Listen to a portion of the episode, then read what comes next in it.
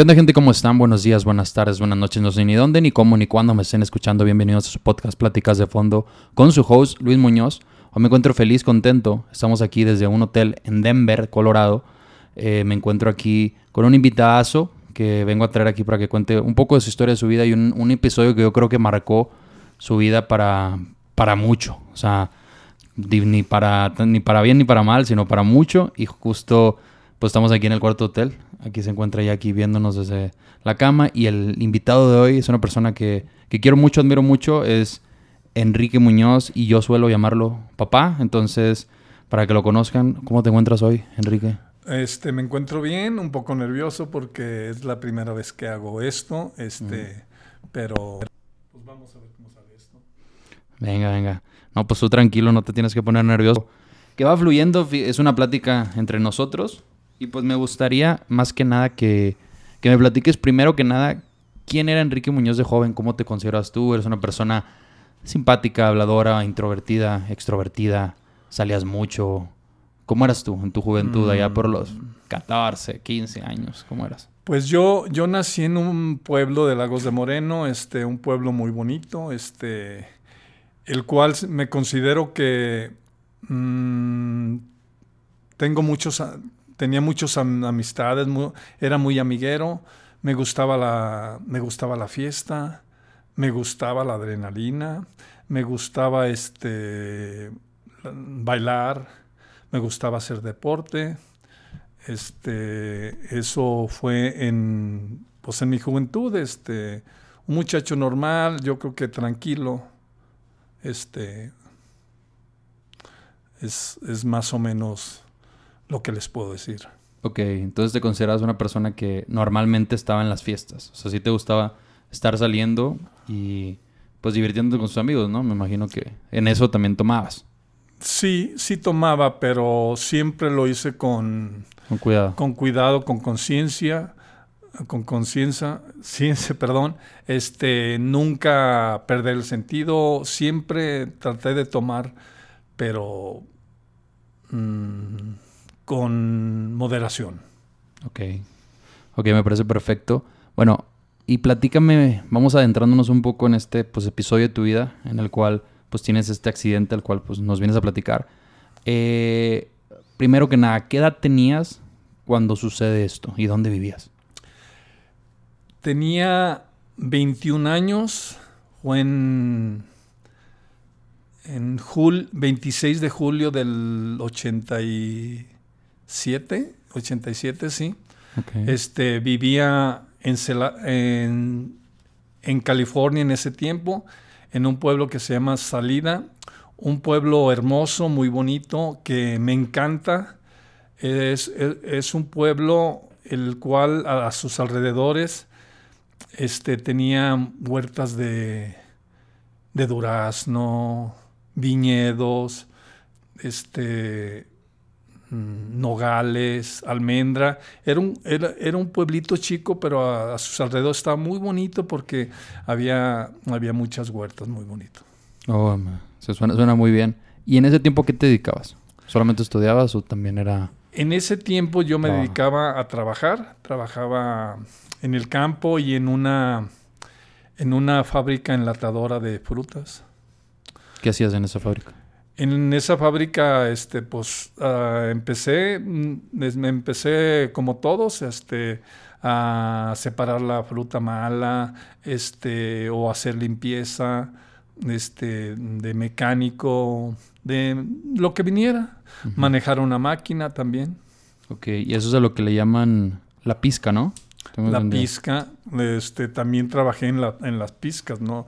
En las pizcas pues recolectando la, la, fruta. El que empieza de, de los quita los árboles. Y mm, sí, trabajando en el durazno, en el chabacán, en la uva, piscándolo, en la almendra también.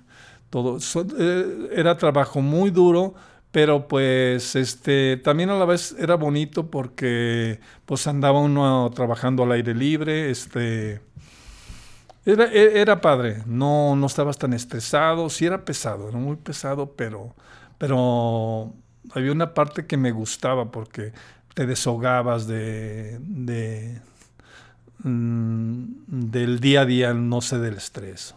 No era lo, o sea, era algo fuera de lo cotidiano. Sí. ¿Y a cuando estabas allá, vivías solo? ¿O vivías con alguna parte de tu familia? ¿O cómo se iban? ¿O qué?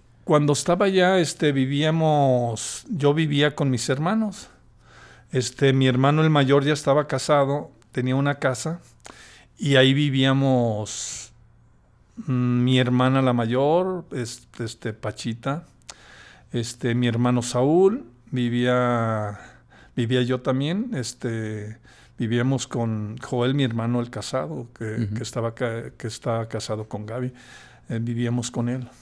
Entonces eran que unos cuatro o cinco en la casa, seis. Éramos cinco, éramos Y tus hermanos. papás vivían en Lagos. Eh, en ¿O ese momento ya mis, mis papás ya habían, este, también iban a trabajar, iban a trabajar a Estados Unidos, pero mi papá ya estaba retirado, ya, ya se había retirado, ya nada más íbamos nosotros. Lo que pasa que mi papá nos llevó muy jóvenes a todos, nuestros hermanos y a mí, Ajá. este, a enseñarnos a trabajar en, en el campo. Yo me acuerdo que en ese tiempo yo tenía 12 años y desde, desde ese momento me enseñó a trabajar, ya me, ya me, me enseñó a, a ganarme un, un- un peso. ¿Y recuerdas cuánto ganabas más o menos cuando tenías 12 años? Mm, me ¿O eso acuer- iba tu- me tu acuerdo que era bien bonito porque yo a los 12 años, 13 años, mm, a ver, a- había días que me ganaba hasta 35 dólares. Mm. Pero te estoy hablando de, pues, hace casi 40 años, no sé. Entonces sí era, haz de cuenta que eran, yo les ayudaba a mis hermanos y ellos, ellos me daban 5 dólares diarios, entre todos los que andaban. ¿Y eso que, o sea, equivalía ahorita? O sea, si transformaras eso ahorita, ¿cuánto más o menos Uh, sería? pues yo con esos 35 dólares, haz de cuenta, me compraba unos tenis, un pantalón, este, una playera. Ok, o sea, era más, valía más ese tiempo. Ah, súper bien. Bueno, entonces, eh, bueno, te vas, en esa época te dices tenías 17 años. Cuando, o sea, cuando va, la- cuando va a pasar lo del accidente. No, yo tenía 21 años. Tenías 21, ok. 21 años. Tenías 21, ya tenías varios años yendo para allá. Ya, ya tenía varios años. Para ese tiempo ya no estudiabas. No, ya no estudiaba. Yo, yo nada más estudié, la, que fue la high school. Estudié mm, el grado 9 y el 10 estudié como cuatro meses. Ok, ok, bueno. Y bueno, justo, bueno, para ir ya entrando en ese tema, ¿recuerdas eh, a dónde ibas o con quién ibas? ¿Para qué ibas esa vez que pasó el accidente? Bueno, antes que nada quiero hacer una pausa. Este, me decidí a hacer este, este, esta plática más que nada para concientizar a los jóvenes que, que no les pase lo que a mí me pasó. Este, muchas veces los jóvenes cuando tienen una edad de 15 años, 16, 17, 18 años, esas edades son, son edades muy difíciles. Es cuando los papás les empiezan a soltar los carros, a prestarles y empiezan a manejar y, la- y muchos no son conscientes de lo que hacen, juegan con, juegan con el volante, muchos, muchos muchachos se han muerto. Claro. Entonces, este, yo vengo a plat- eh, esta plática que me decidí hacer es para que se con- concienticen esos jóvenes. Sí, claro, porque muchas veces no, pues no, no, no asumimos los riesgos que puede tener cualquier, cualquier loquera que podemos hacer. Como que a veces nos hace muy fácil. Bueno, ahorita que escuchen más, más de la historia y se van adentrando en eso, se van a dar cuenta el por qué, por qué él menciona esto. Y, y pues sí, entonces dime, ¿a dónde, ¿a dónde iban? ¿De dónde venías? Ese, día, ese día, este, todo comenzó, a mí me invitaron para salir de chambelán en una quinceañera Ok. de una prima mía, Cookies Jiménez. Era mi prima, me invitó a chambelán y ese día íbamos a su casa, a, los ensayos del, del baile de, eh, de chambelán. Este, es- cua- terminamos el ensayo ese día y alguien dijo, vámonos al parque. ¿Por qué nombro el parque? Porque el parque era el lugar donde nos reuníamos. Casi día a diario nos reuníamos todos los amigos El parque era un parque muy bonito, donde pues ahí nos íbamos a jugar fútbol, a platicar, a béisbol o que mm, básquetbol, este, nos reuníamos para platicar o para muchas cosas ahí en el parque. Entonces, eh, ese día se terminó la, la, la práctica de- del, del Del baile. baile. Entonces alguien dice, vámonos al parque. Entonces ahí donde estábamos, nada más un amigo llevaba un, te- tenía una camioneta. Entonces todos corrimos a la camioneta a subirnos. Me acuerdo que yo me quise subir en la caseta, pero pues ya cuando llegué ya estaba ocupada. Era una... ¿Qué tipo de camioneta era?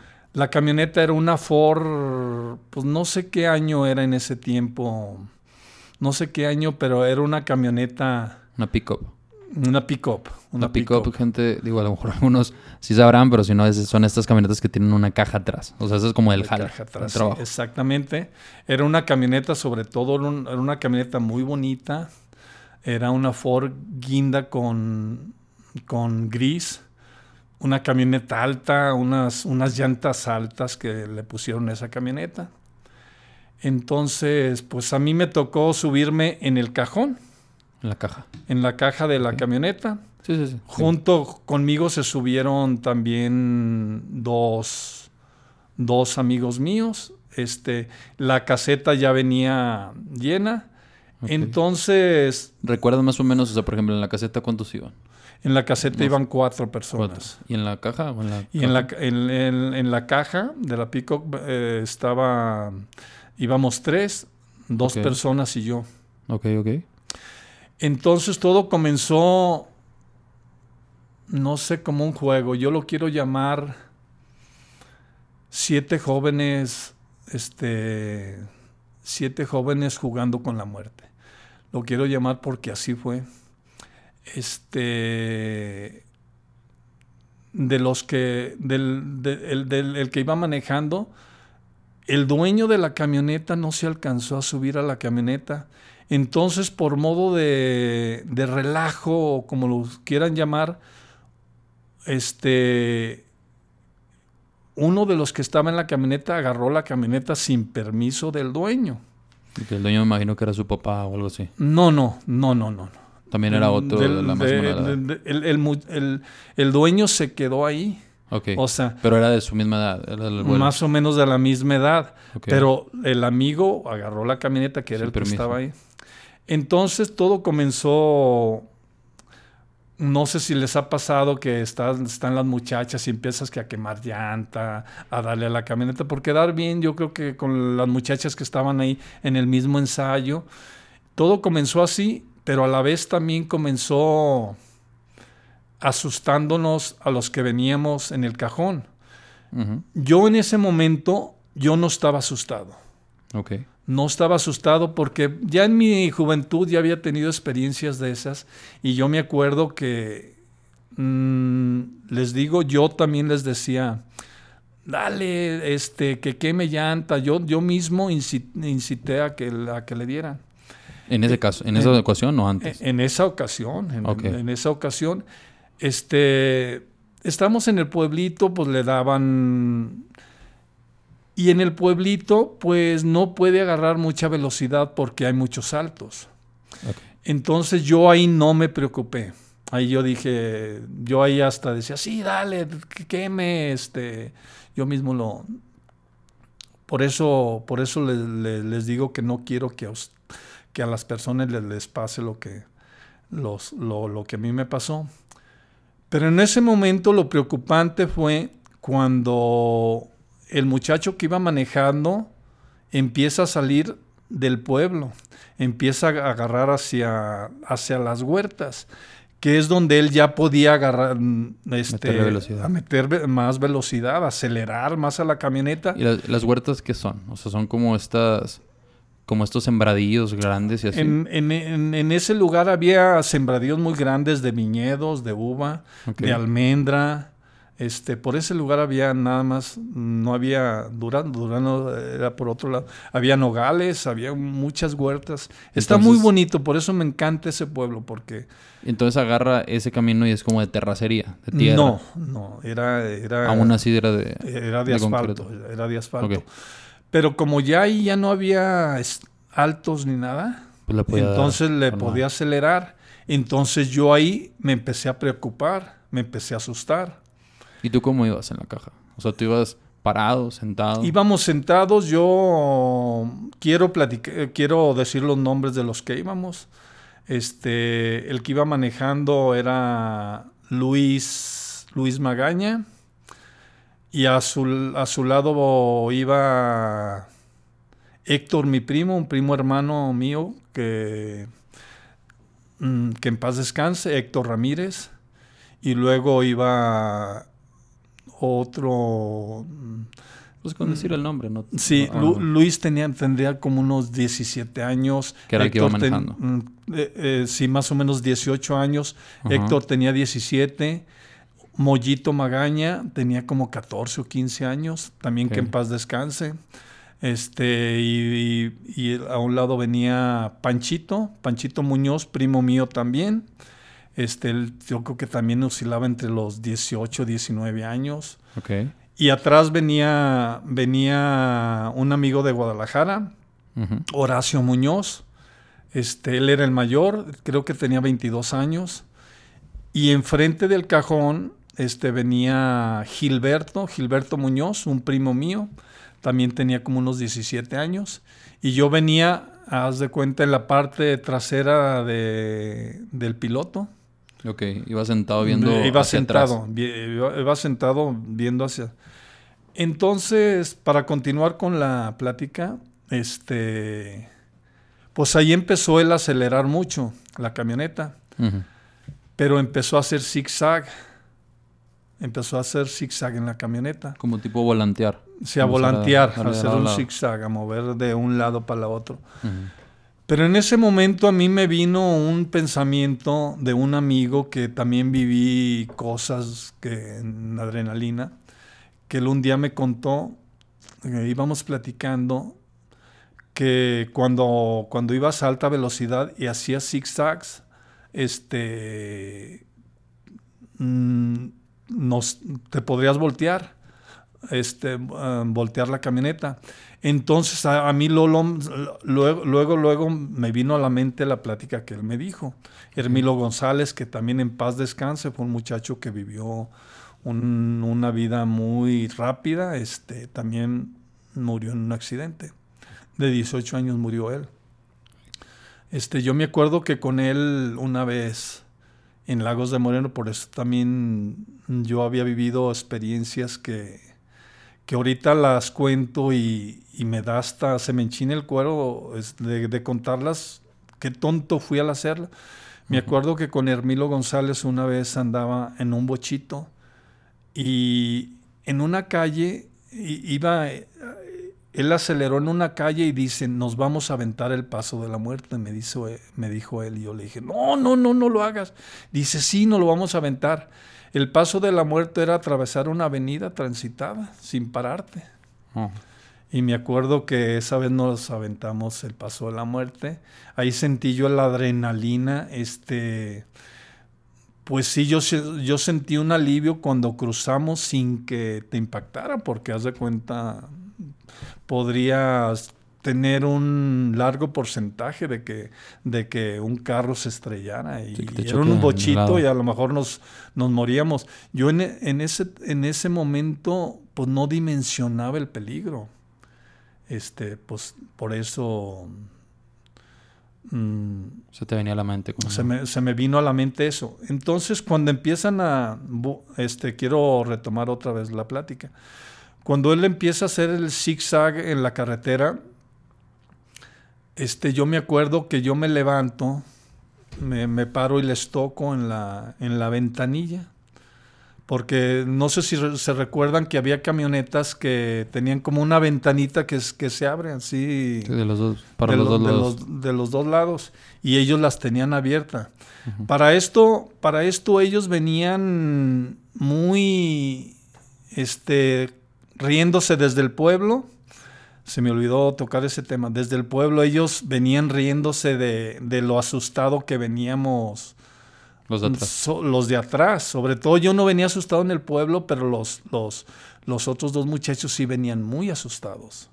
Yo me asusté hasta que, como les decía, hasta que empecé a salir ahí. Bueno, entonces para yo les yo le en ese momento yo le toco por la por la ventanilla a, ellos y todavía recuerdo la la cara que me hicieron ellos, o sea, yo les toqué y les grité les, grité, no hagan eso, vamos a voltear. Y ellos en vez de hacer una cosa, no hombre, se carcajearon de risa. Todavía, todavía recuerdo la, la, risa. de Panchito, que fue el que, que fue el, fue el que recuerdo su risa cuando se rió él. Entonces yo lo que lo único que hice a mis compañeros que venían atrás conmigo les dije, así con estas palabras les dije, ¿saben qué? Agárrense porque, eh, porque vamos a voltear, va a valer madres. Así les dije. Entonces yo me acomodo y me agarro, me agarro de, los dos lados. Y también en ese momento quiero, quiero decirles que en ese momento yo tuve un, este, hablé con Dios en ese momento yo hablé con Dios. Este, le dije, Dios mío, cuídanos a todos. Así, esas palabras, yo fue, fue, lo, me acordé que dije, Dios mío, cuídanos a todos. Entonces, no sé qué pasa, en esos momentos pasan las cosas rapidísimos. Cuando yo volteo a mi izquierda, que era donde, donde iba Horacio Muñoz, volteo a mi izquierda y veo que ya no estaba en la camioneta. Yo dije, ¿qué onda? Este ya no está en la camioneta. Y luego volteó hacia el frente donde venía Gilberto Muñoz y tampoco lo veo.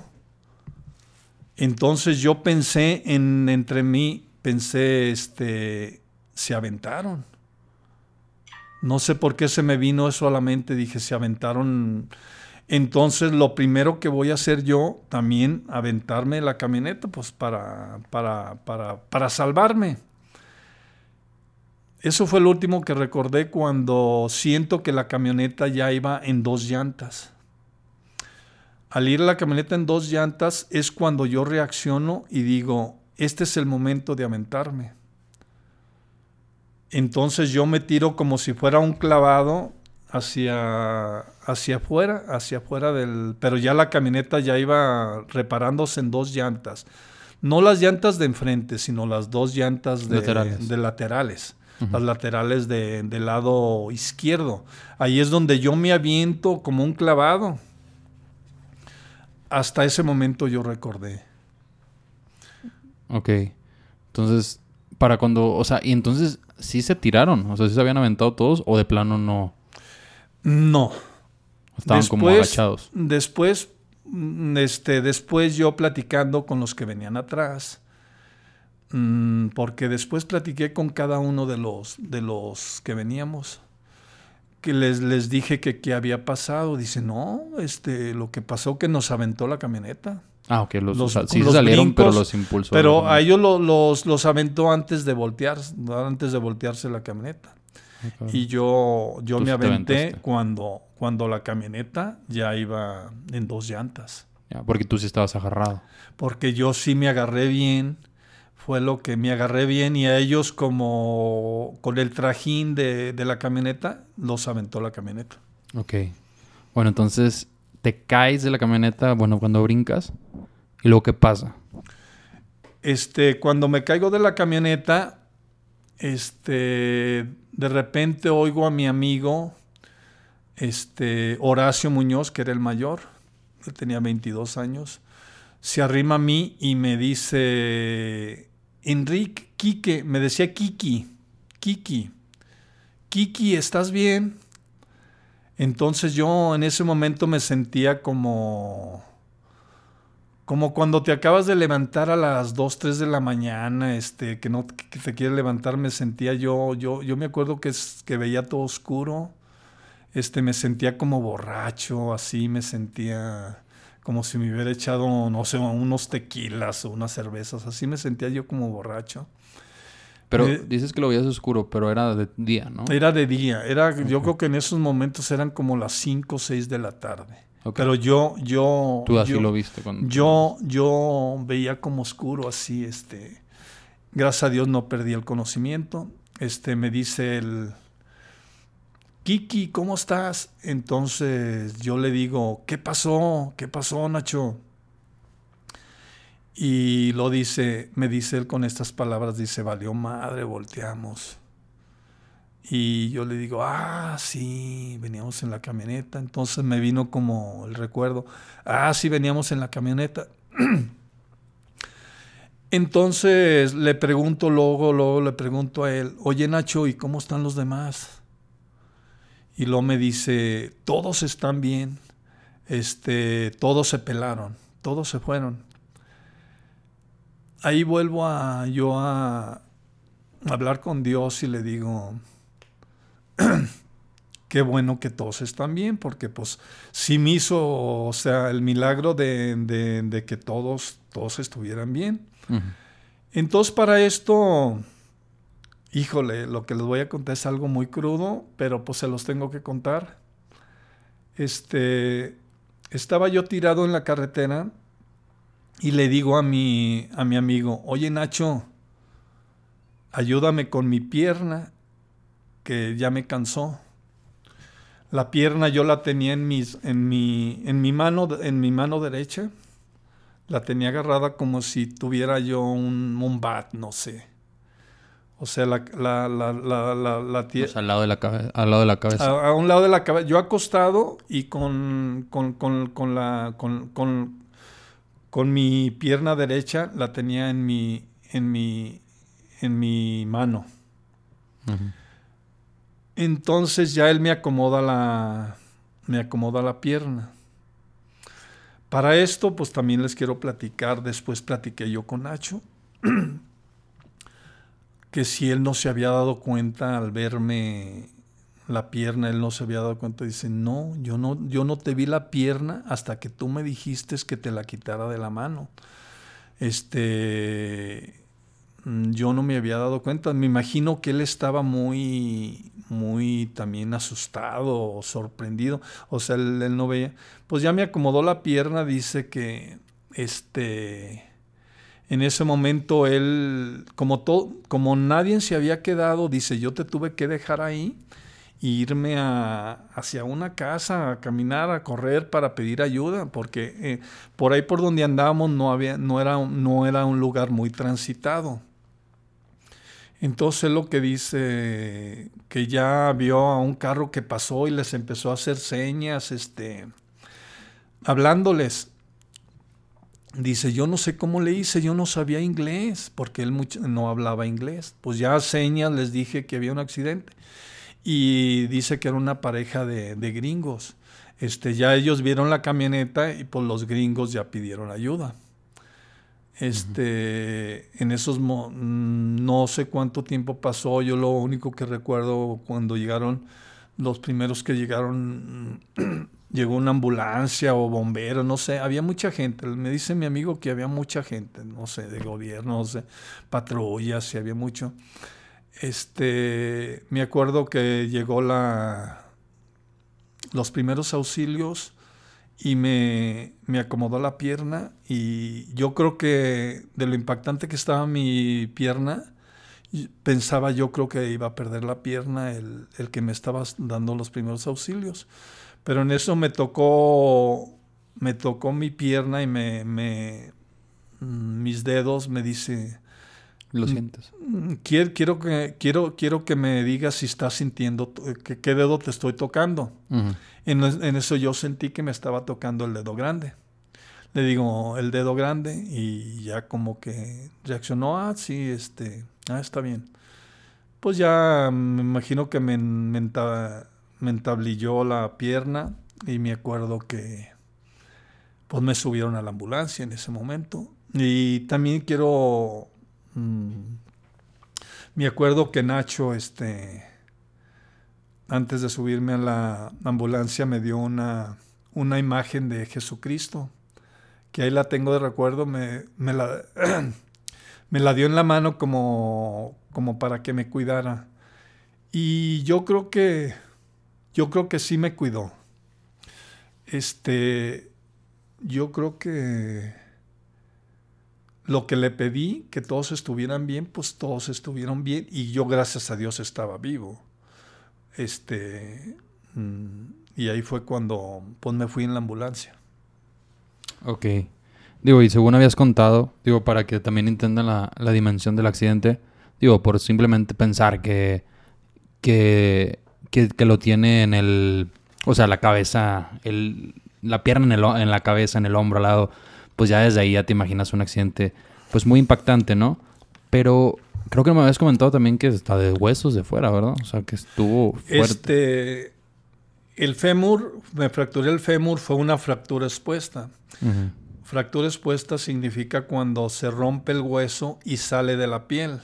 Ok. Es una fractura expuesta.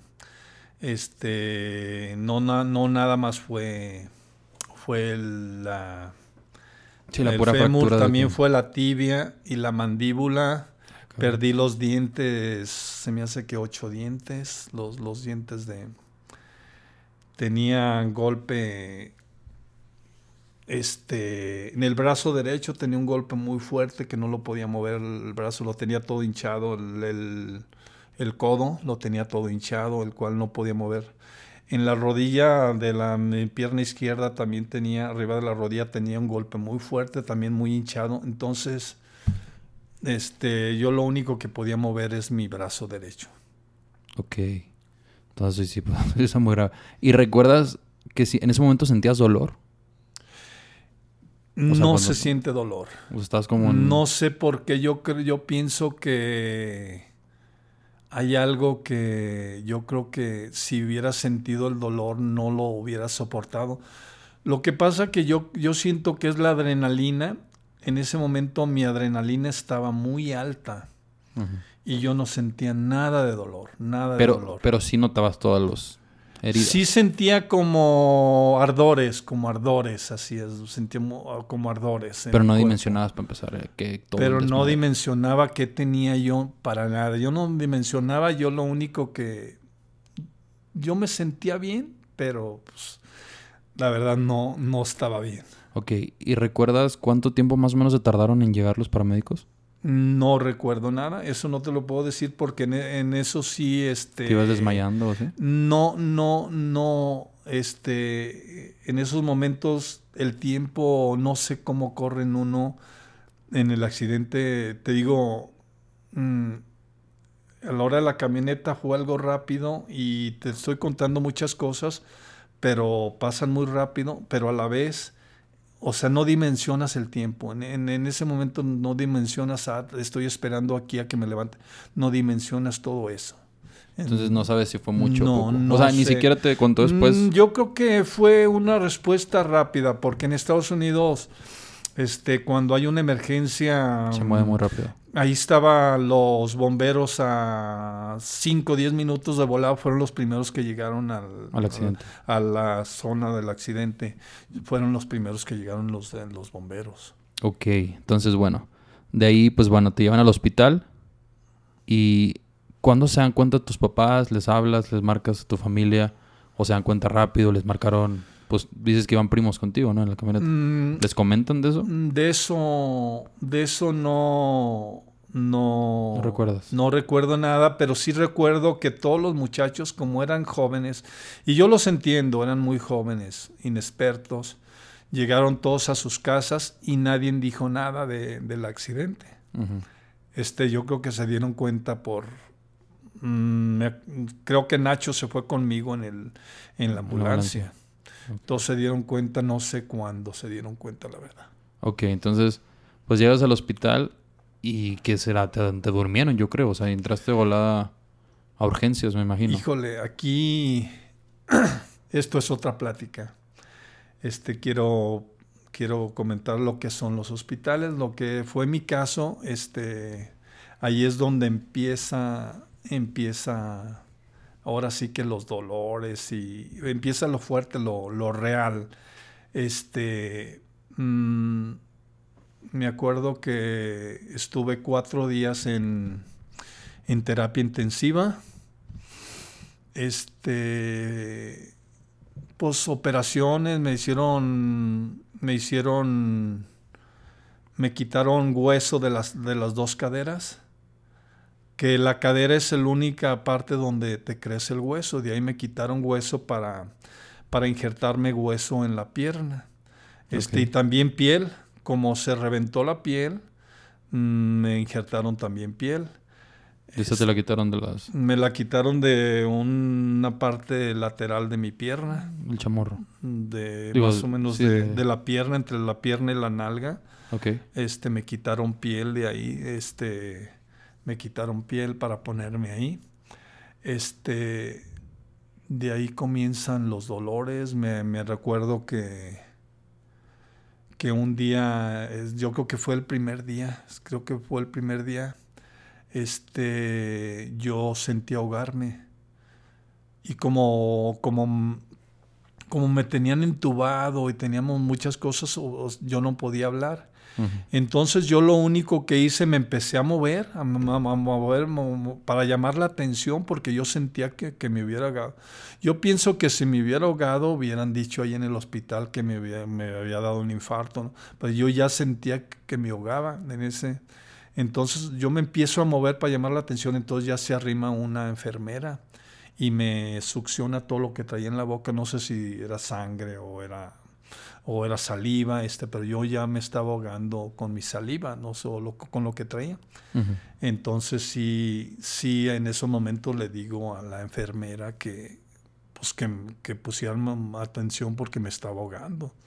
Y ya de ahí, este, de ahí comienzan, estuve, pues como les, como les digo, estuve creo que cuatro días en terapia intensiva, de ahí me pasan a terapia intermedia este, y les platico a la gente que eran unos dolores insoportables, unos dolores muy fuertes, este, en cual me tenían que estar inyectando cada cuatro horas morfina. La morfina es, es, una, es lo más fuerte para los dolores. Mm. Me la inyectaban cada cuatro horas pero había, había, había lugar, había tiempo cuando me inyectaban y me daba dolor, entonces yo le hablaba a la enfermera y le decía, este, me duele mucho mi pierna, me duele mucho mi pierna, inyectame. Entonces me decía la enfermera, no te puedo inyectar porque apenas te inyecté hace dos horas tienes, tienen que pasar cuatro horas, entonces me tenía que pasar esas dos horas soportando el dolor, hasta que ya llegaba el momento en que yo me quería rendir, pero no. Este, también les quiero platicar que desde el momento yo de mi accidente, desde que iba yo en la ambulancia, yo, yo hablé con Dios y le dije, le dije, Dios mío, ya, ya, me, ya me pusiste en este camino, ayúdame a, a, sobre, a pasar, a pasar por todo esto, ayúdame por favor, ayúdame para, o sea, yo, yo, yo, yo, yo tenía muchas, muchas ganas de salir adelante, muchas ganas de sobre, sobrellevar eso, la cruz, porque sí fue una cruz muy pesada, en cual el, este, sí me puse yo la, mm, no sé, se podría decir la meta de salir adelante, de, decir, a llegar a la meta, salir de eso. Este, los que me, lo que me platican a mí, yo me recuerdo que cuando estaba en el, en el cuarto de hotel de recién accidentado, yo me acuerdo que entraba muchísima gente a verme. Pero pues yo en esos momentos no ocupaba de la visita, porque en esos momentos yo estaba más que nada drogado, estaba, o por mucho dolor me la pasaba dormido, este, pero iba mucha gente a visitarme, este, me recuerdo que me dijo, me dijo una persona que había entrado, un, un tío mío a verme, y que había salido, eh, que salió llorando de, cómo me vio a mí. Este, por lo que dicen, me veía yo como un monstruo, con la cara hinchada, toda golpeada, como no sé si han visto una, una pelea de boxeo muy fuerte que andan todos hinchados y abiertos de la cara, con, con los ojos cerrados. Yo me imagino que así estaba, este, estaba muy, muy, muy feo, este, este, yo nunca me quise ver.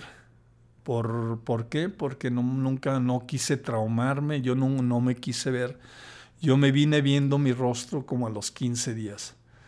Y eso fue porque me arrimaron una, una máquina de que me iban a sacar rayos X y ahí fue donde me vi yo en el, en, En, en, un espejito que tiene la máquina ahí me, me, vi, me vi, porque me iban a sacar, se me hace aquí una radiografía de la cabeza.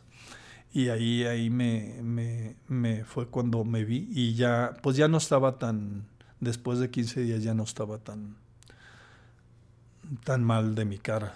Oye, bueno, me surgió esta duda.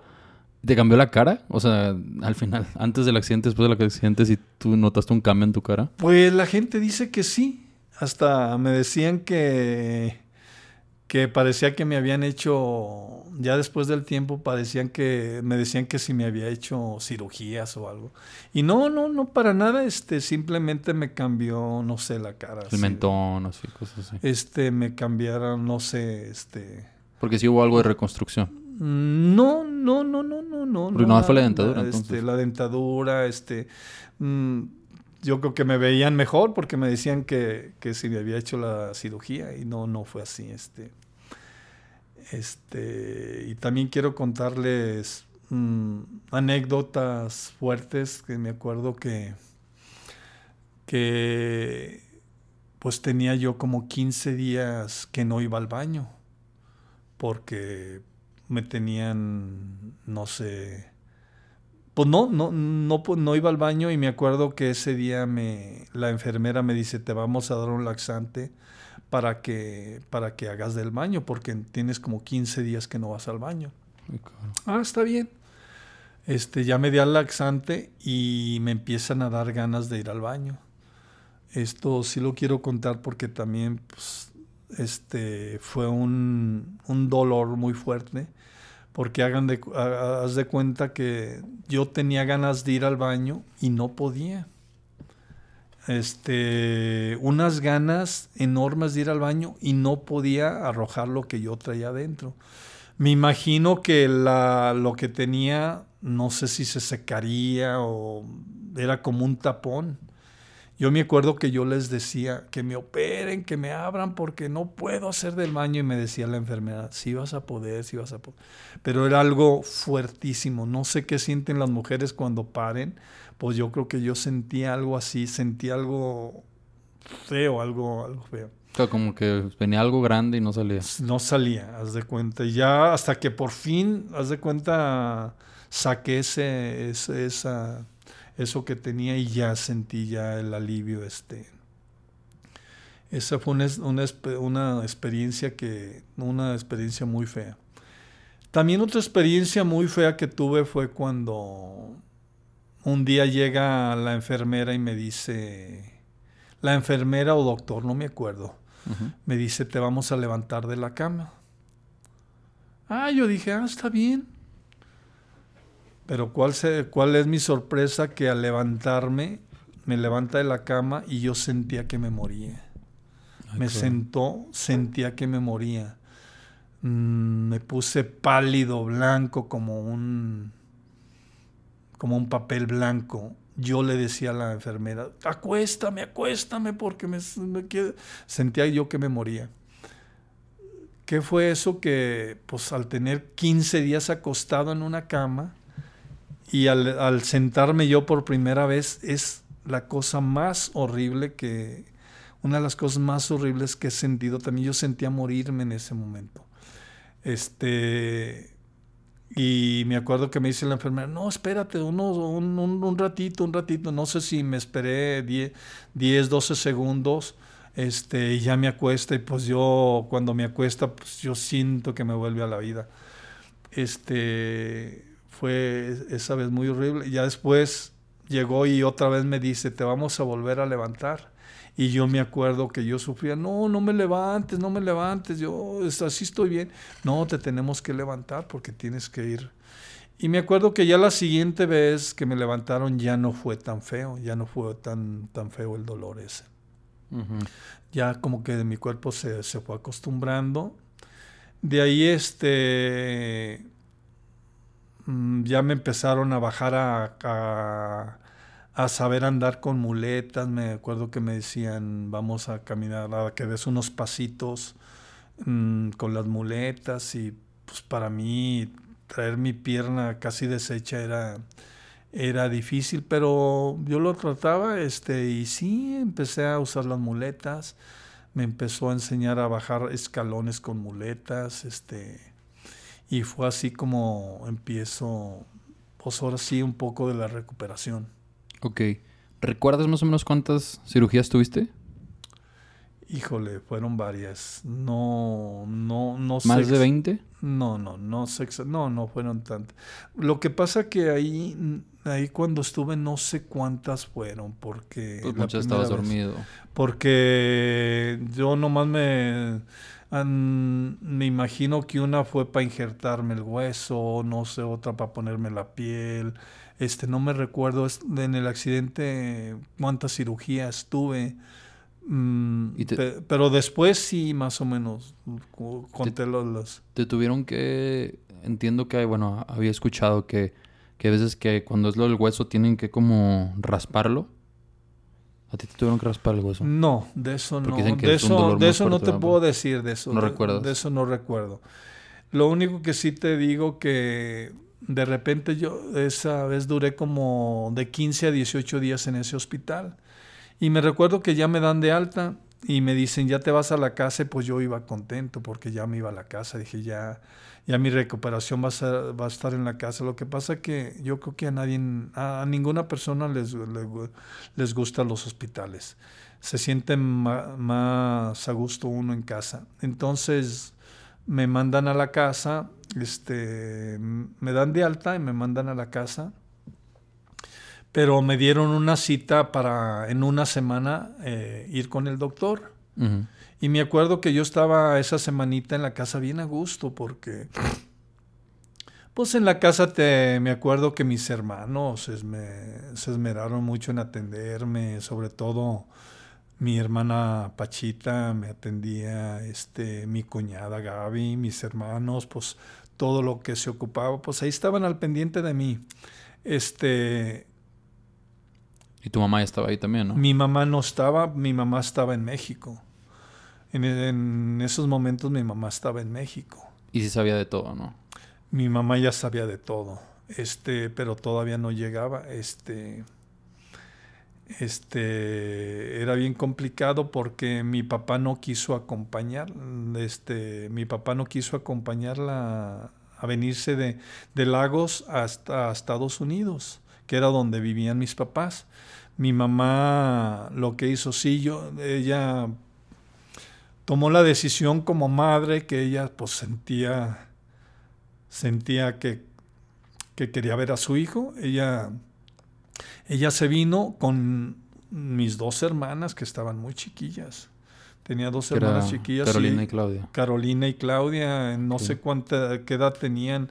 Yo creo que tenían seis y siete años. Este, entonces mi mamá agarra a sus niñas, agarra sus maletas y se viene en camión. Ni, ni chance de agarrar este avión ni nada. Ella ella agarra, agarra a sus niñas y se viene en, Yo creo que eso camión. Es que un viaje como de dos días. Un viaje como de dos, dos, dos o tres días hasta allá. En, este, y ella se fue sin permiso para pasar a, dos, dos, dos, jóvenes. Este, necesitas el consentimiento del, del, papá. del, papá. para la firma de que. Y ella nomás se agarró y gracias a Dios en la pasada no le, no le, no le pidieron nada. Este, ya llegó allá. Este, para continuar con la plática, este, mm, pues se, se, llega a la cita de la semana. Yo estaba muy contento en la casa.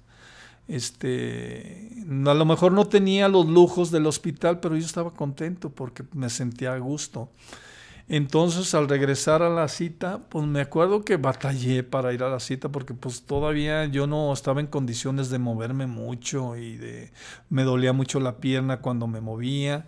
Pues ya se llega a la cita de la semana, ya voy a la cita. Me acuerdo que llego a la clínica del hospital, de un hospital, Stanislaus de, de Modesto. Llego a la clínica y, llegué a la clínica. Yo pensé que como andaba yo de malo, luego, luego me iban a atender. Y no, tuve que esperar a mi turno. Este, había más hasta que si era el 10, el 10, me tuve que esperar en, eso ya me, me, llaman, que ya me tocaba a mí, ya entro yo. Tú moviéndote en muletas. Este, sí en muletas, muy, muy despacio, porque pues tenía la pierna muy adolorida, ya entro en muletas. Este, ya me revisa el doctor, me acuerdo que tenía como una como un pedazo de, sangre seca, ¿cómo se le puede llamar? Este, ¿Coagulada? no, seca, sí, una costrita de costra de sangre. Me acuerdo que tenía una costrita en la herida de, de la de donde me había del fémur. Por ahí, este, me, me, quita la costrita, en eso sale sangre. Y en eso me dice el, el, doctor, tienes infección, te quedas en el hospital. Y yo, no, otra vez hospital, no puede ser. Bueno, este, ahí mismo en la clínica, pues era, era el hospital, me dijo, te vas a quedar aquí. Ya me bajan al cuarto, este, yo iba muy agüitado, la verdad, porque pues contento de haber salido después de 18 días y luego que te digan vuelves al hospital, pues yo iba, iba, iba bien triste, muy agüitado. Ya baja el doctor, dice, ahorita voy para allá a dar indicaciones, ya baja el doctor. Entonces yo hablo con el doctor y le, di, le digo, ¿qué pasó doctor? ¿Por qué me va? Dice, tienes infección, este, parece que es infección de hueso y te tienes que quedar, este, estos antibióticos no, no, no te los podemos dar en casa, tienen que ser en el hospital porque es algo muy riesgoso. Entonces me, le, pregunto al, doctor, ¿cuánto tiempo voy a estar aquí en el hospital? Y en ese momento me dice, mm, de un mes a mes y medio, tienes que estar en el hospital. Híjole, yo sentí que horrible, sentí horrible porque yo, yo conocí el hospital de fondo y la verdad no se lo deseo a nadie, es algo horrible. Entonces, pues yo sentí muy, la verdad empecé a llorar. Aunque ya tenía 21 años, ya era un hombre, pero sí, sí había, había momentos que me quebraba. Decía, no, ya no puedo, pero pero dije, me, me, empecé a llorar ahí. Yo no me quiero quedar, yo no me quiero quedar, yo no me quiero quedar. Estaba mi hermana ahí y pues mi hermana también. No, no, ahorita te voy a sacar, te voy a llevar a otro hospital porque en el otro hospital era donde, donde yo había estado, estaba en otro hospital. Tu hermana Pachita. Mi hermana Pachita. Pero ya después yo comprendí que era lo mejor estar ahí. Este, di, sí, ya, ya, ya comprendí que me hice a la idea de estar en el hospital. Y, y en eso me dicen, ah, pues ya este, me meten al cuarto en una camilla, a mí me llevan en una camilla y ponen la camilla a la par de la, de la, de la cama del hospital. Me llevaba una enfermera que era mexicana. Todavía recuerdo el rostro de esa señora que no se me olvida, me trató muy mal. Por eso digo que los hospitales a veces son, son buenos, pero pues a veces son, son horribles. Este, me acuerdo que me dice ella, este, pásate a la cama, que quería que yo me pasara solo a la cama. Y le digo yo a la enfermera, no puedo, yo no, no puedo, no puedo mover mi pierna. Y me dice ella, sí, sí puedes han venido peores que tú y debes de poder, ándale, muévase. Así me dice. Le digo, no puedo, no puedo, con mi piel no la puedo mover ni un centímetro, le decía yo. No, sí puede. Entonces ya de mala gana ya ella me acuesta en la cama. Y fue cuando pues otra vez me, me, me, siento yo muy mal y, la primer, el primera experiencia de ese hospital y ya era una experiencia horrible. Y, entonces yo decía, ¿qué me va a esperar en este mes y medio en este hospital? Este, todavía me recuerdo que esa señora, no sé si regresó como a las dos horas ahí conmigo y regresó pidiéndome disculpas llegó diciéndome, discúlpeme, no sabía yo lo cómo estaba usted, este, le pido mil disculpas y, y ya le dije, no, no se preocupe, pero mm, yo lo único que sí le decía que no podía, y si yo le estaba diciendo que no podía, es que no podía, pero no, no se preocupe ya. Y pues sí, este, me aventé ese, no fue mes y medio, pero sí me aventé como un mes y una semana. Ahí este, yo, yo a veces pensaba, yo meditaba mucho ahí y decía, ¿qué es, qué es peor? ¿La cárcel o el hospital? Porque el hospital, cuando yo estaba ahí, yo estaba en la cama y yo hacía todo en la cama. No me, como no podía bajar para nada, yo ahí me bañaba con baños de esponja, de de esponja o como, como lo quieran llamar, ahí hacía de, del baño, este, o sea, no me bajaba para nada de la cama. Durante ese mes y medio no me bajé para nada de la cama. Y pues era, pues era muy pesado estar todo el día ahí este, acostado. Este, no me bajaba ni a caminar ni nada, todo siempre estaba acostado. Este, me aventé mes y medio, este, casi mes y medio. Este, ahí es cuando, cuando yo estaba bien para platicar con la gente, ahí es cuando ves que dices, ¿dónde están los amigos? ¿Dónde están los familiares? Nadie me iba a visitar. Durante ese mes y medio, te puedo decir, te lo puedo contar con, con los dedos de mi mano y me sobran dedos los que fueron en mes y medio a verme que era cuando yo ocupaba la visita, no cuando estaba yo accidentado, de recién que entraban, yo creo que en cola ahí haciendo línea para verme. Ahí sí yo ocupaba de, pues, pues de un amigo que fuera a platicar conmigo, estuviera un rato ahí haciéndome un poco mejor el día. Entonces, pues nadie, me acuerdo que la única que estaba ahí siempre era mi mamá. Mi mamá diario iba, y sí me daba cosas con, con, ella porque llegaba desde la mañana y se iba casi hasta la noche. ¿No se podían dormir ahí? No se, no se podían dormir nadie ahí. Este... Y a ver, nomás para poner en contexto. ¿Dormías, tenías un cuarto privado o era de esos de, de, que están otros pacientes al lado? No, en esa vez no era un cuarto privado. Estaba con un señor que también era mexicano. Ese señor este, estaba inválido y también ese señor duró mucho tiempo. Es más, yo me fui y él se quedó. O sea, te hiciste amigo de él. sí, ahí platicábamos, pues ahí platicábamos. Me acuerdo que también ese señor nadie lo iba a visitar. Una vez vi que fue su hija. Su hija fue la única, una vez fue en el tiempo que estuvo, nada más lo, lo, visitó su hija una vez.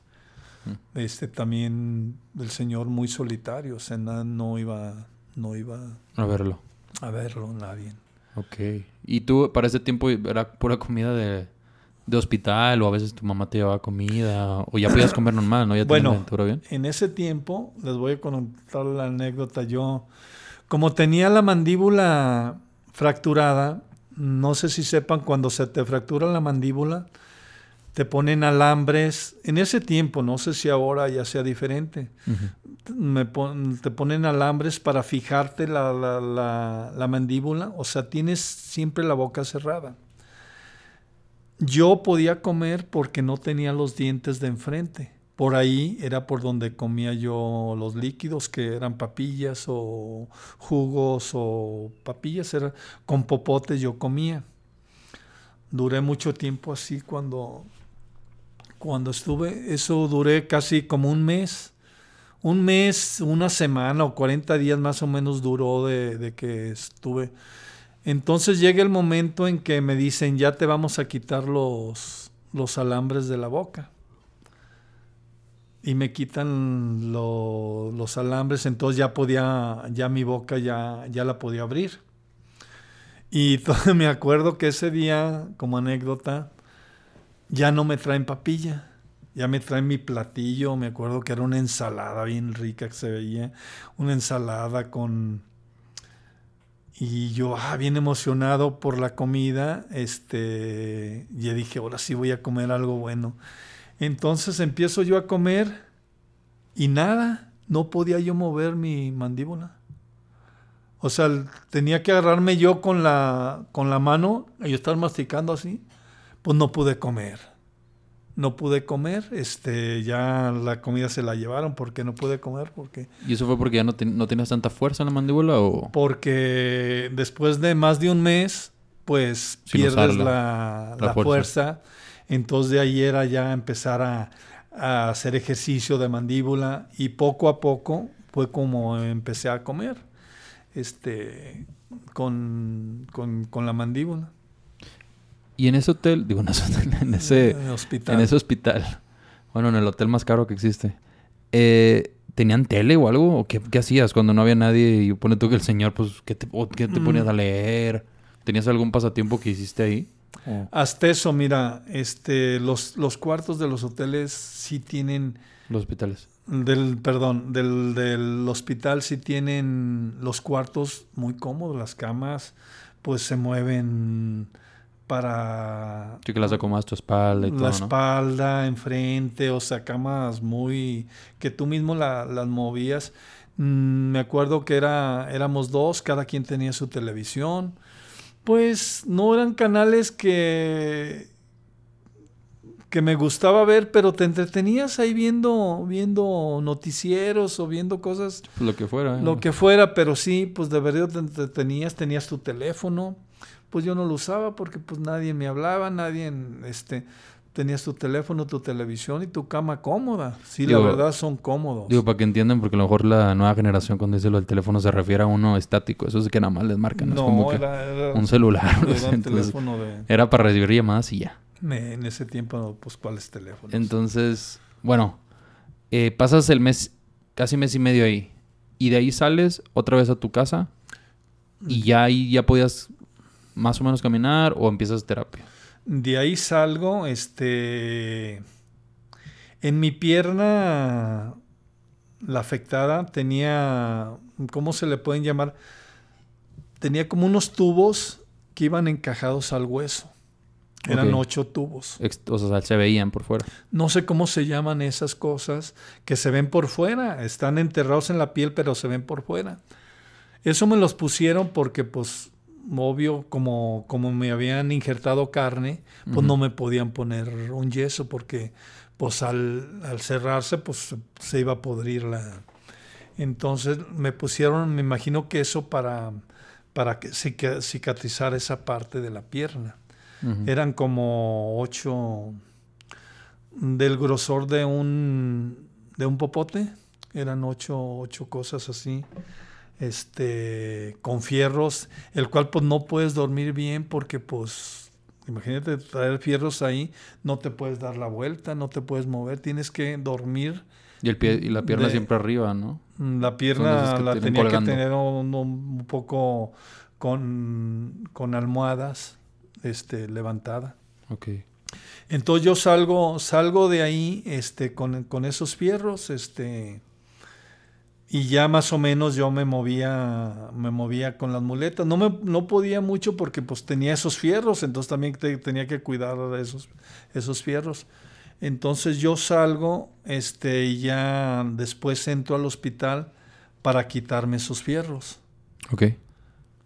Este, no sé cuánto tiempo, fueron dos, tres meses, y entro otra vez al hospital a quitarme esos fierros. Y es cuando me quitan esos fierros y este y me ponen una una placa okay. en el hueso. Este ay me se, me se me pasó contarles que cuando me pusieron esos fierros también me pusieron una especie de batería. No sé si era algo innovador en esos en esos tiempos. Me pusieron una batería con un alambrito que iba hacia el hueso como para para fortalecer el hueso, que la infección, la, infección no te deja crecer el hueso, no te deja fortalecer el hueso, y eso me lo pusieron. Y eso, en, eso, eso me faltó decirles.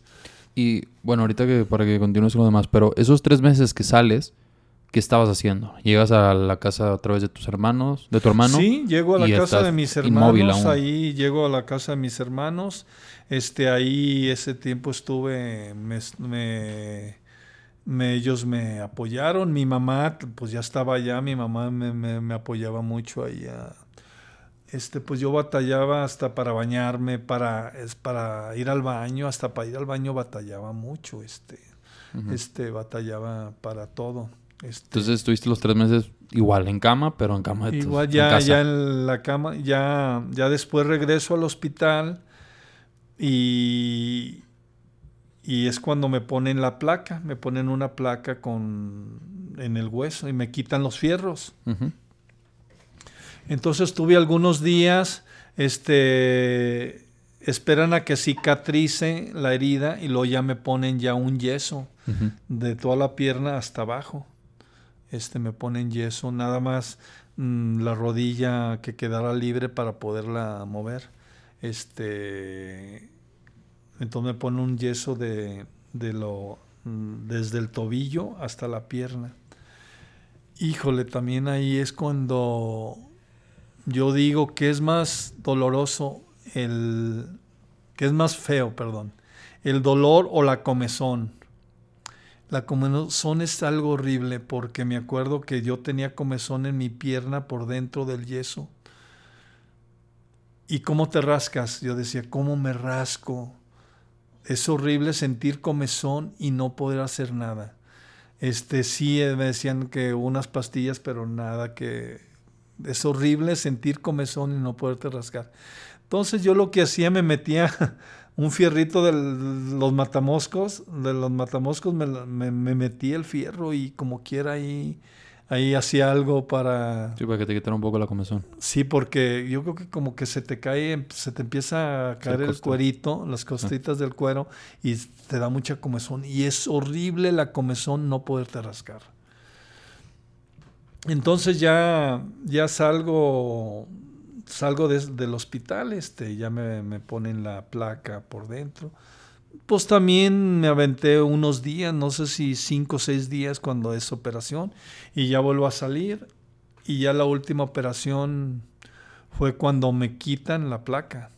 Que me acuerdo que, híjole, esa fue bien dolorosa esa operación. Sí me acuerdo que, que me operaron y me quitaron la placa, la placa que tenía esa ya este, me acuerdo que mi hermano, mi hermano mayor le decía, es que me siento como cuando me accidenté, me siento como si estuvieran volviendo volver a empezar, pero como tres, cuatro días que muy adolorido estuve. Pero ya después empieza a bajar el dolor y todo y ya, pues ya me, ahora sí que ya no tenía nada, nada en mi pierna, ya, ya de ahí comienzan las, las rehabilitaciones enseñarme a caminar, porque yo comencé a caminar, comencé a dar mis primeros pasos a más de... tenía más de un año que yo no, no, no, no podía, no, no podía caminar. No caminaba. No caminaba, o sea, no, no, no... Porque era todo en tu pierna izquierda. Derecha. La pierna derecha. Esa, esa pierna, al, como hasta pasado el año, fue cuando yo empiezo a dar los a- primeros pasos, Apoyar. a fortalecer la pierna. Y pues ya ¿Y me... si notabas, o sea, digo, es que bueno, quiero saber, digo, porque llegó un tiempo donde estabas, este, las muletas. Si era una diferencia grande en tus piernas de que el tamaño de una que más, otra No, más flaquita, hombre. o era, pues casi No, siempre estabas acostado. hombre, este, de eso también me acuerdo cuando la primera vez que salí del hospital, que estuve 18 días, yo creo que sí bajé, yo creo como unos, no quiero exagerar, pero unos 25 kilos sí los bajé.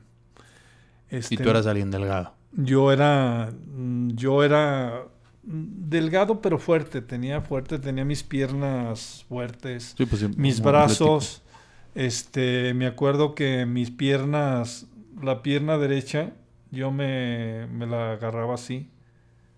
O sea, con las dos con manos. las te dos la manos me, vuelta. la- me- Ay, me cabrón. daba yo la vuelta, una piernita, los bracitos delgaditos, todo. Este, no, o sea, me, me, de- me adelgacé muchísimo en poco tiempo, me adelgacé, haz de cuenta, me puse casi en los huesos. Este, este, me puse muy flaco, este. mm, y pues ya, ya comienza la rehabilitación y yo para esto Todo Yo- sigue siendo en California, ¿verdad? todo sigue siendo en California, todo, todo, todo siempre estuve allá. Para esto yo cuando era joven, a mí me gustaba mucho el deporte.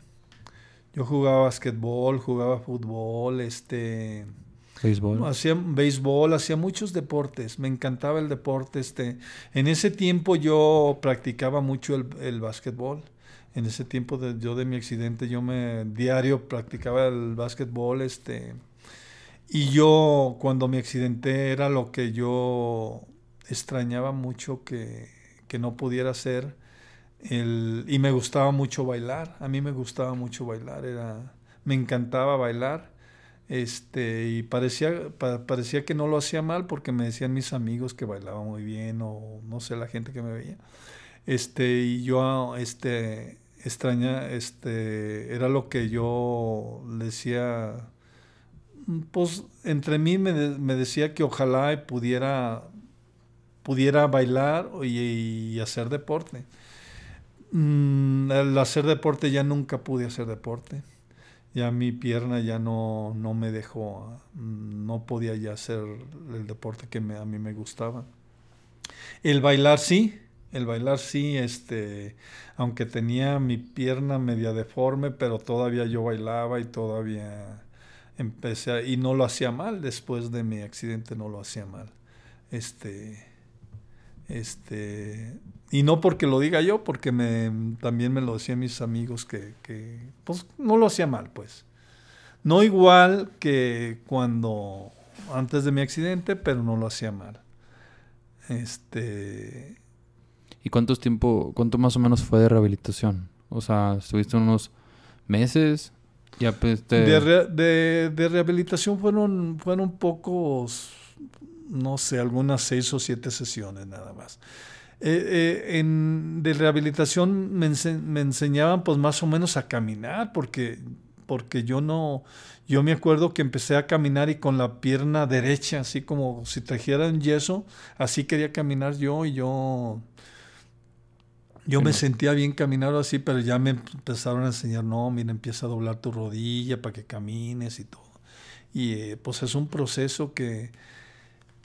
Y la verdad yo creo que nunca aprendí bien porque sí se me notaba medio mal cuando caminaba, porque yo creo que este, a lo mejor no hice bien la rehabilitación.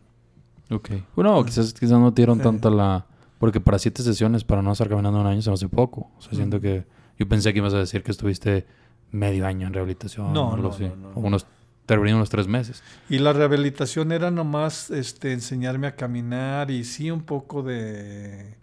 No, no era de, de darme masajes, haz de cuenta, la rehabilitación es de mm, enseñarte a caminar, subir escalones, a- a- no era una rehabilitación de, de, de masajes o de eso, no, no, fue, no fue así la rehabilitación. Y todo esto que... Bueno, todo este accidente, al final de cuentas... quién, cómo fue el, los, o sea, el pago, todo eso. ¿Sí lo, lo- te lo dio el gobierno? ¿Cómo estuvo? O sea, ¿cómo lo hacías? Al final de todo eso sí me acuerdo que pues eran cantidades de dinero que llegaban. Al, al principio sí estábamos preocupados porque no sabíamos qué iba a pasar. Pero al último el gobierno nos ayudó, nos ayudó con absorbiendo todo eso y este y sí parte de la aseguranza de la camioneta a mí me dieron me dieron una una gratificación de dinero de de, de del accidente. Ok. Y también quiero contarles lo que cómo fue un milagro. Quiero contarles cómo fue un milagro después yo platicando con los que iban ahí en la camioneta. Este, yo vi la camioneta, después del accidente la vi y vi cómo estaba el- en el cajón, por, un, por el lado derecho del cajón, estaba totalmente casi aplastado hacia el asiento. Si tú veías la camioneta, decías, los que, los, los que venían ahí se, se, se mataron. Y no fue así. Entonces yo platicando con todos, incluso con el que iba manejando y con los otros, del, del lado del, del que iba manejando que, que dice, eh, me platicaron que ellos aguantaron todas las vueltas de, que dio la camioneta. Pues no les pasó nada porque el, el, el- el capacete no se, no se abolló mucho de ahí, de ese lado. Capacete es como el techo, ¿no? El techo de, de La de, de la, de, la, del- de la Camioneta. de la camioneta. Pero del otro lado sí está, está totalmente aplastado. Entonces yo les, les pregunté a los que iban a los dos. Le dije, ¿cómo te salvaste? Si, si quedó bien apachurrado de ahí. Entonces me platicó Mollito, que era que el que venía en medio, no en la orilla de la, de la puerta. Le dije, ¿cómo te salvaste tú? Dice, no sé, al dar vuelta a la camioneta se desprendió el, el- el vidrio de enfrente. Dice, se desprendió el vidrio de enfrente y yo salí por ahí, por el vidrio. Y entonces le pregunté al otro, al, a Panchito, que era el que iba del lado de la puerta, le dije, ¿tú cómo te salvaste? ¿Cómo te saliste? ¿Cómo reaccionaste? Dice, yo no sé. Lo único que vi, este, se abrió la puerta, en las vueltas se abrió la puerta y yo salí por la puerta. Entonces ellos salieron antes de que se apachurrara la, la, La la ca- camioneta. la camioneta. hasta- salieron antes. Si no, ahí se hubieran quedado. Y gracias a Dios, ellos traían rasponcillos, nada más así, golpecillos leves, pero no les pasó nada. ¿Y nunca agarraste como coraje a alguno de ellos? O sea, como... O sea, en ningún momento de todo el proceso dijiste que, ah, si no hubiera sido por este piloto que le está dando así, nunca tuviste un, o sea, un coraje. Sí, sí, sí, este, a lo mejor con el que iba manejando, con Luis, Luis, Luis Magaña, al cual le mando saludo, este, pero después lo platicamos. Lo platiqué porque yo no soy una persona rencorosa, este, y lo platicamos él y yo. Me acuerdo que nos echamos unas cervezas y lo platicamos, este.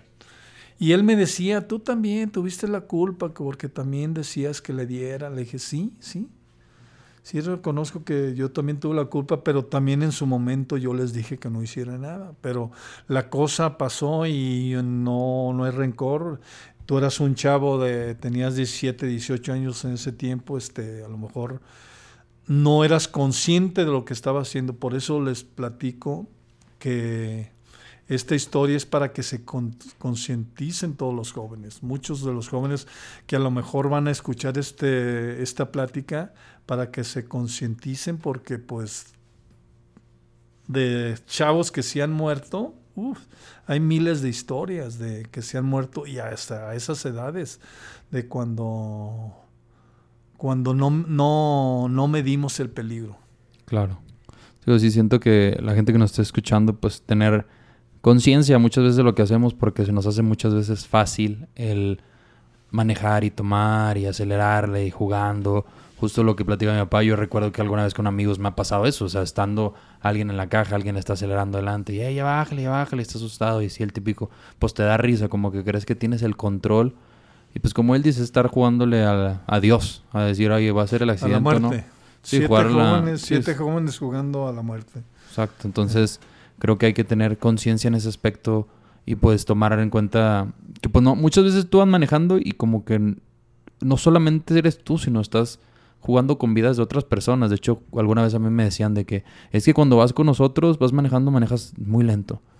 Y les digo, es que no quiero que les pase algo, porque si yo me accidento con ustedes y les pasa algo, yo toda mi vida voy a estar arrepentido porque yo iba manejando, era mi culpa. O sea, porque, digo, no estoy diciendo que se culpe a nadie, pero pues normalmente el que tiene el control del volante es el que va manejando. Entonces, eh, por eso trato de no manejar rápido ni nada. Y a veces estando solo puedo acelerar un poquito más porque digo, bueno, ya pues es mío, es mi cuestión. Bueno, no soy alguien que acelere mucho, trato de manejar bien, pero sí hay que tomar conciencia pues en eso.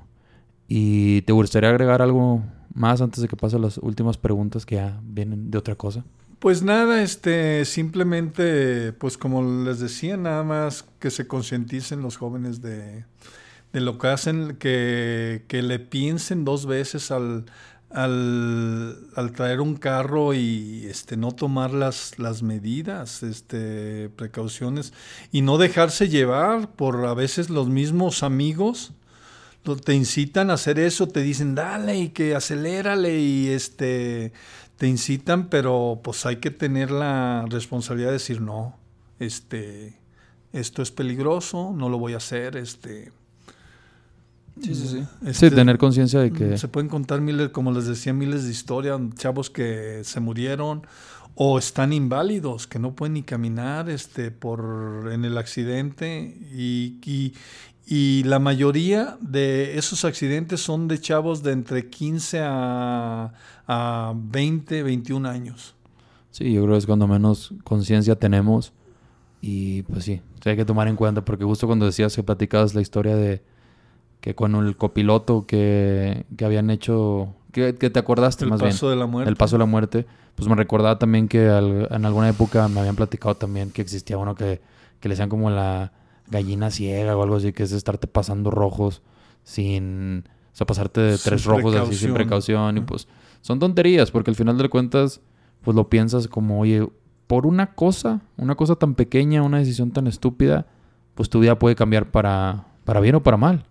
Y, y en estos casos, pues a veces hasta para, para algún mal y quizás, bueno, te llevas aprendizajes de esto, pero pues también cosas que dices tú, pues bueno, no sé si te arrepientas de algo, muchas veces todos decimos no me arrepiento de nada, pero claro que está esa parte, oye, pues te hubiera quizás gustado jugar básquetbol, seguir con los deportes y pues, pues esas cosas te lo quitan, pero ¿quién es, es imposible saber lo que va a suceder, porque creo que si todos supiéramos que nos vamos a accidentar o algo, pues no lo hacemos. Entonces, pues es quitarnos ese remordimiento, como él dice, también, pues no solamente esto habla de, de del accidente, sino también del perdón, porque mucha gente pues se podrá quedar con el rencor.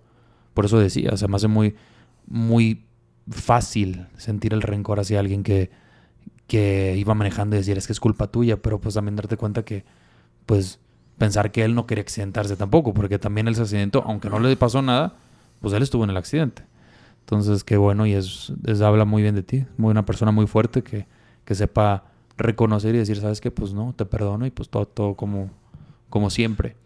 Y bueno, pasando a unas preguntitas que me gusta hacer a los invitados, a ver si, si las tienes, si no, no pasa nada.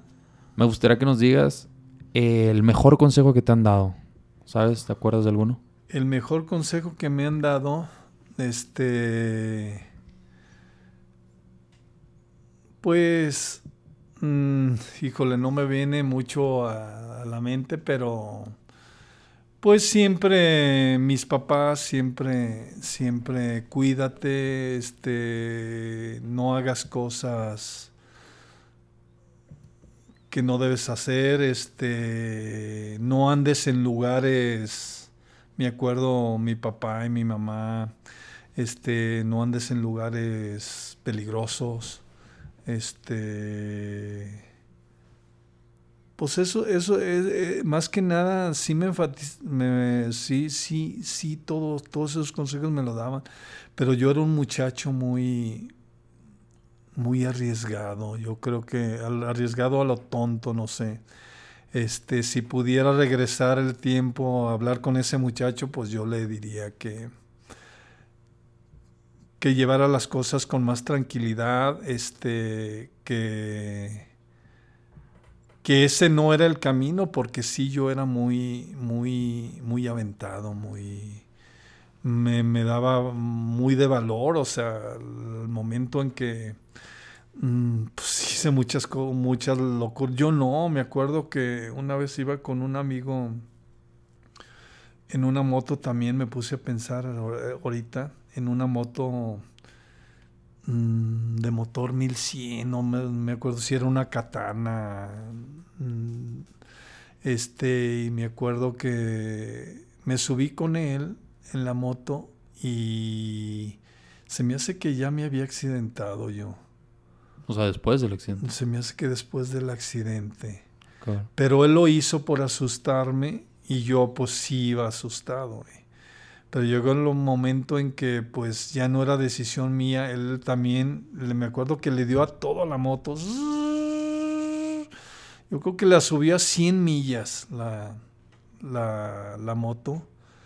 Entonces yo reflexioné, sí le dije a él, ya después le dije, ¿sabes qué? Pues esto, esto, esto no está bien, lo que me, tú lo haces por asustarme, pero no está bien. Pero me puse a pensar en una derrapada de la moto o lo, cualquier, mm, cualquier cosa que nos hubiéramos caído, como cualquier piedrita, nos hubiéramos hecho papilla los dos. Sí, claro. Imagínate a 100, 110 millas por hora. Es una velocidad que... Sí, sí, en un carro es peligroso, no. En, moto. es más, cuando yo me accidenté, en, los hospitales me decían que, que se andaba en, moto. Entonces, es lo que eh, sí le dije a él, este, no me vuelvo a subir contigo en la moto. Este, yo de buena onda nomás para, y él, como me subí, pues él por asustarme lo hizo. Para asustarme lo hizo, pero sí son, son cosas que, que dices, esto no está bien. No, pues sí está, sí está, muy grueso. Y bueno, eh, una cosa que me gusta es preguntarle a los invitados para que la gente conozca un poco de ellos es que me platiques, bueno, que me digas más bien una serie, una película, un libro y me recomiendes algún grupo musical, un disco, lo que quieras. O sea, uno de cada uno. O sea, el que te vayas acordando. Si me puedes, no sé, a lo mejor tienes más fresco la música. Algún grupo musical. Más que nada esto me gusta hacerlo porque la gente va conociendo los gustos y va notando la esencia de la persona. Entonces, algún disco o algún grupo que le recomiendes a la gente. Mm, de disco puedo, este, de música me, me gusta siempre desde joven la, la música romántica. Este, tenía un grupo que para mí era mis favoritos, Air Supply Greatest Hit. Este es un, es un álbum que me gustaba mucho y es, un grupo que me gusta mucho. De libros, pues me gusta el, el don de la estrella de Ogmandino, este, El alquimista de De Paulo Coelho este, Juventud en Éxtasis. este, esos tres libros este, los puedo recomendar. ¿Y película? Una película que sí que digas, no te puedes película, perder Una película que, que, que pueda recomendar ahí. Este, es que son varias, pero ahora sí no sé, no sé el tipo... No, de la que sea. Puede ser, dices, oye, esta es la este, que puedo ver varias veces, una que te guste mucho. Atrápame mm. si puedes. No sé. Puede ser Sueño de Fuga. Soundtrack Redemption. Esa, esa es una. Esa película, pues me admiró la inteligencia del, del, que se escapó. Una persona muy inteligente. Esa, esa película la, puedo recomendar. Sí, he hablado, he hablado mucho de esa, la he comentado muchas veces en los en los podcasts y creo que mi papá fue la que, el que me lo recomendó y es muy, muy buena película. Entonces dense la oportunidad de, de verla. Y por último, una serie, ¿alguna serie que te acuerdes? La serie pues puede ser este Juego de Tronos. Una serie muy... A mí me, gusta, me gustan mucho las series de, la, de, ficción y esa es una serie muy buena. Ok, siento que esa es muy conocida, Game of Thrones. Si no la, no la han visto, la verdad yo no la he visto, pero creo que a ver si este año me doy la oportunidad. Lo que pasa es que, bueno, de momento yo no soy mucho de series porque siento que me quitan mucho tiempo. Entonces a veces sí me agarro viéndolas, pero tienen que ser esas series que no le tienes que poner tanta atención y ese tipo de series sí que le tienes que poner atención, tienes que disfrutarlas y porque por lo mismo me pico y ya no quiero salir de, la casa por andarlas viendo, entonces trato de no meterme en ellas cuando, ando ocupado, para ver si en este, en este tiempo me da la oportunidad. Y pues bueno, yo creo que vamos acabando el podcast aquí. Espero que pues les haya gustado toda esta conversación, decirte que pues te admiro mucho, estoy muy pues muy orgulloso porque yo sabía parte de esta historia, pero no sabía tantas cosas a fondo porque era como que era de esas cosas que sabes en familia y te dicen, pero a veces como que no te metes tanto en el tema, o quizás no teníamos la edad para saberlo. Y justo creo que hace, hace, bueno, estamos en un viaje y como que lo comentaba y no quise poner atención para lo mismo en el podcast, poder preguntar las cosas que me fueran saliendo y no, no saber la historia desde cero. Eh, digo, saber la historia un poco más desde cero. Y justo creo que, que es una historia muy, muy, muy impresionante. Historia de vida.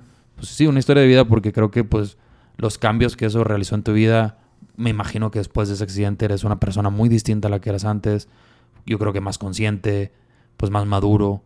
Eh, no son cosas que alguien normalmente pase. O sea, pues yo recuerdo que mi mamá me decía, no, tu papá estuvo meses y meses en el hospital. Y yo decía, ay, cabrón, pues sí. Y yo recuerdo ver la pierna de mi papá porque, bueno, o sea, aquí no la pueden ver, pero tiene, sí se nota el, la parte del, de la herida. O sea, se ve la parte de la piel y tú dices, ay cabrón. O sea, como que yo me acostumbré normalmente a verla porque pues, pues es mi papá. sí está impresionante. sí es impresionante. Y más cuando pues te das cuenta, bueno, yo chico como que no sé si, si asumía que eso era normal, pero después como que sí, sí decía, ay cabrón, sí está. Y lo tocabas y se ve como que el músculo moviendo, o sea, está curioso. Y, pero a la, vez es algo como que impresionante que pues, pues te hayas levantado y hayas seguido con eso. Y pues nada, decirte que estoy muy orgulloso de ti, pues tanto como papá y como esta historia que acabas de vivir y digo que viviste más bien. Y pues qué gusto que seguiste adelante porque si no, pues este podcast no se hubiera realizado. Si no hubiera seguido adelante, pues no estaría yo aquí, no estarían escuchando esta, esta plática. Entonces, pues qué bueno, qué bueno que te hice la... No, pues la verdad yo también me siento contento con lo... Y estoy muy orgulloso con lo que estás haciendo. Este, pues nunca pensé que yo fuera a, dar fuera a ser parte de esto. Este, y más tratando, pues tú me comentaste que, que lo querías hacer y, y, pues yo sí lo pensé, pero más que nada lo pensé para, para concientizar a los jóvenes. Sí, justo, justamente eso era por lo que, por lo que quería, porque muchas veces cuando pasaban cosas fuertes con mis amigos, así yo sí les aclaraba que yo sí conozco un caso, o sea, a mi papá le pasó eso y, y como que a veces sí se nos hace fácil, porque digo, yo estuve en carros donde estaban pues riendo y que, ay, acelerar y que la fregada. Y yo nunca he sido yo de estar acelerándole por lo mismo. Como que lo vives tan cerca que dices tú, y yo no me ando con eso. O sea, yo sí he sido de que yo me bajo a la chingada y me voy a bajar porque sé lo que, lo que puede resultar eso. Y, y por más que yo creo que, pues, dentro de lo que cabe eres Mejor feliz. experimentar en, casa, en cabeza ajena. Sí, exacto. o sea, no es, o sea, sí yo, yo me recuerdo el quizás vivir una infancia en el cual pues mi papá no podía a veces jugar a los deportes con nosotros. Digo, estaba ahí, pero no podía darse la oportunidad de jugar como quizás se lo hubiera querido. Pero pues es algo que, mm. que al final de cuentas el haberlo, pues tenerlo es lo, pues, es lo bueno. Pero sí, sí ser conscientes de eso. Porque eso no simplemente cambia la vida de, de una persona. Porque como decía en el otro podcast que hablaba de la cadena de... Ay, ¿cómo le puse? La cadena de...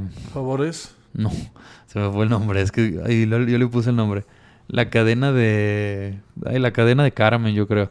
No sé, creo, no, no, no me acuerdo cómo le puse cadena potencia o algo así. Que bueno, simplemente es como las cosas repercuten en la vida de los de todos. O sea, tú. El, o sea, ah, bueno, mira, aquí lo tengo para que no. Para que, para que quede y lo, se lo quieren, eh, lo quieren escuchar. Se llama la cadena de impacto. Entonces, el impacto que causa ese, ese accidente, pues no solo causa un impacto pues en la vida de él, sino causó impacto en la vida de sus papás, en la vida de, sus hermanos, hasta en la vida de nosotros, en la vida de mi mamá, en la vida de todos, porque pues, pues quizás vivimos una...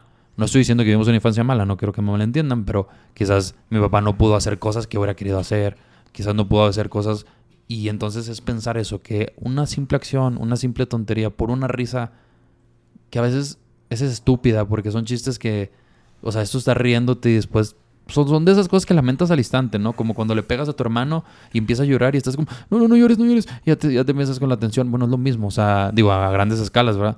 Pero es como que una, es por andar por una tontería y te arrepientes. Yo estoy seguro que, pues seguramente todos los que están ahí eran como que chingados, no, o sea, que imprudentes fuimos, no, pero y, también estás joven. No, y también me viene a la mente ahorita, como tú estás hablando, también me acuerdo que me, me, reper, me repercutió mentalmente este, yo me acuerdo que este, mm, en las noches me decía mi mamá que mm, este, saltaba de...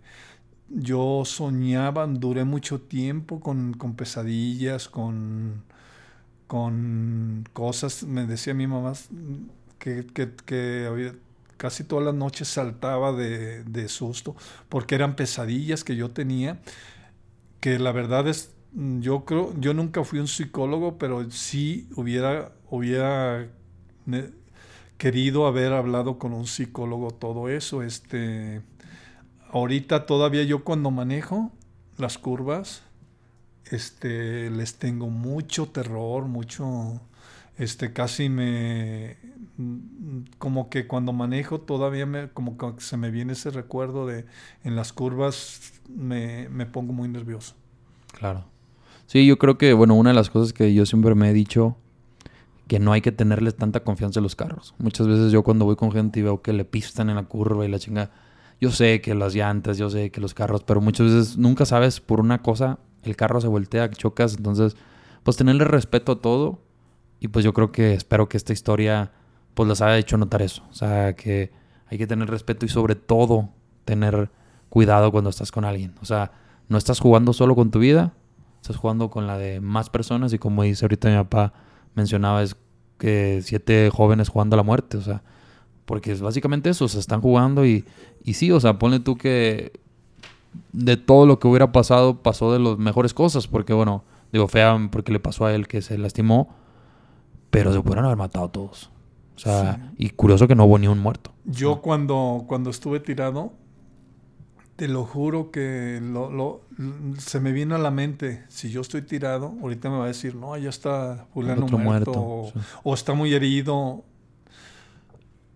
Pero te lo juro que me dio mucho gusto cuando me dijo, todos están bien, todos se pelaron. No porque me hayan dejado, porque yo se me vino a la mente, ah, mira, de perdidos Dios, también. Dios me oyó, Dios me escuchó, porque pues nos salvó a todos. Uh -huh. Y a lo mejor, y a lo mejor lo que yo pienso que también por algo, por algo no morí yo en el accidente, porque Dios me tenía para, para otras cosas. Claro. Este, sí, pues sobre todo para que, que hay que descubrir para que, te, para que Dios te, te, te, dejó aquí.